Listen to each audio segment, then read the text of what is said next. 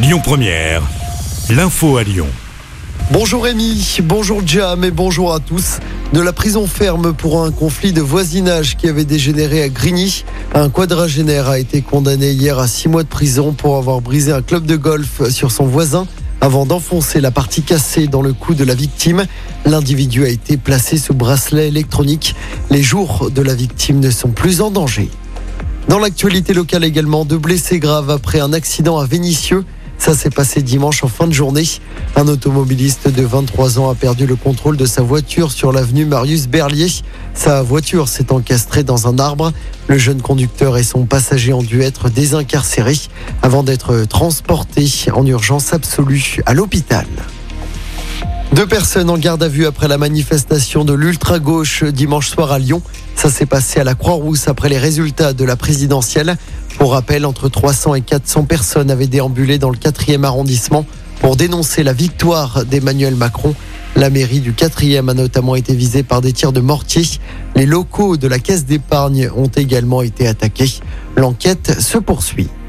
Et puis je rappelle ces perturbations encore ce soir sur le T3, le T7 et sur le Rhône Express qui seront à l'arrêt à partir de 21h. Ce sera également le cas demain soir et jeudi soir.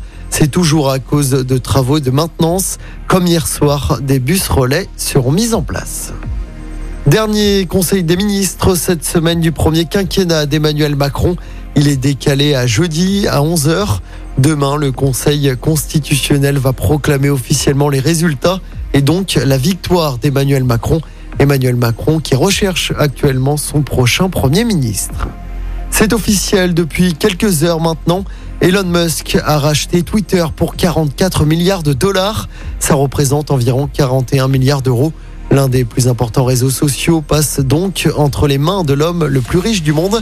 Son objectif affiché, défendre la liberté d'expression sur Twitter. En sport du basket à suivre ce soir avec un match en retard à jouer pour l'Asvel en championnat. Les Villers-Banais reçoivent Pau à l'Astrobal. Coup d'envoi du match à 20h30. Et puis du foot également à suivre avec la première demi-finale allée de la Ligue des Champions. Manchester City reçoit le Real Madrid de Karim Benzema. Coup d'envoi du match à 21h. Écoutez votre radio Lyon Première en direct sur l'application Lyon Première, lyonpremière.fr et bien sûr à Lyon sur 90.2 FM et en DAB+. Lyon Première